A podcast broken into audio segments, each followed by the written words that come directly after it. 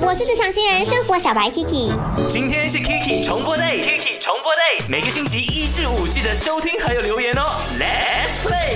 生日的人，寿星公或寿星婆，他应该是要那种哦，庆祝生日的时候，他是准备吃饭，然后就可以走人，还是呢，他要准备很多的钱，然后去请大家吃饭的？因为刚才周一就很愤怒，他说人难得生日一次，还要花钱，那很不对。是是是，可是我还是要看个人的观点呢，因为比如说我有一个朋友啦，可以说名字吗？啊，不要啦，不要啦，他是觉得他应该是请大家吃饭的，因为他有那个本钱嘛，是不是？对对对。然后当天呢，他就搞了一个非常非常浓重的这个，哎，我好像知道这个吧？对对对对对对，所以呢，最后也是要看个人喜好啦，就是你开心就好咯。到最后是，哎，也对哈。如果你是 budget 允许之下的话，你想请大家吃饭，就是跟大家一起庆祝说，在某年某月我诞生在这个世界上面，我们一起来共享盛举。是是是，他的观点呢，就是他要给别人带来欢乐、开心。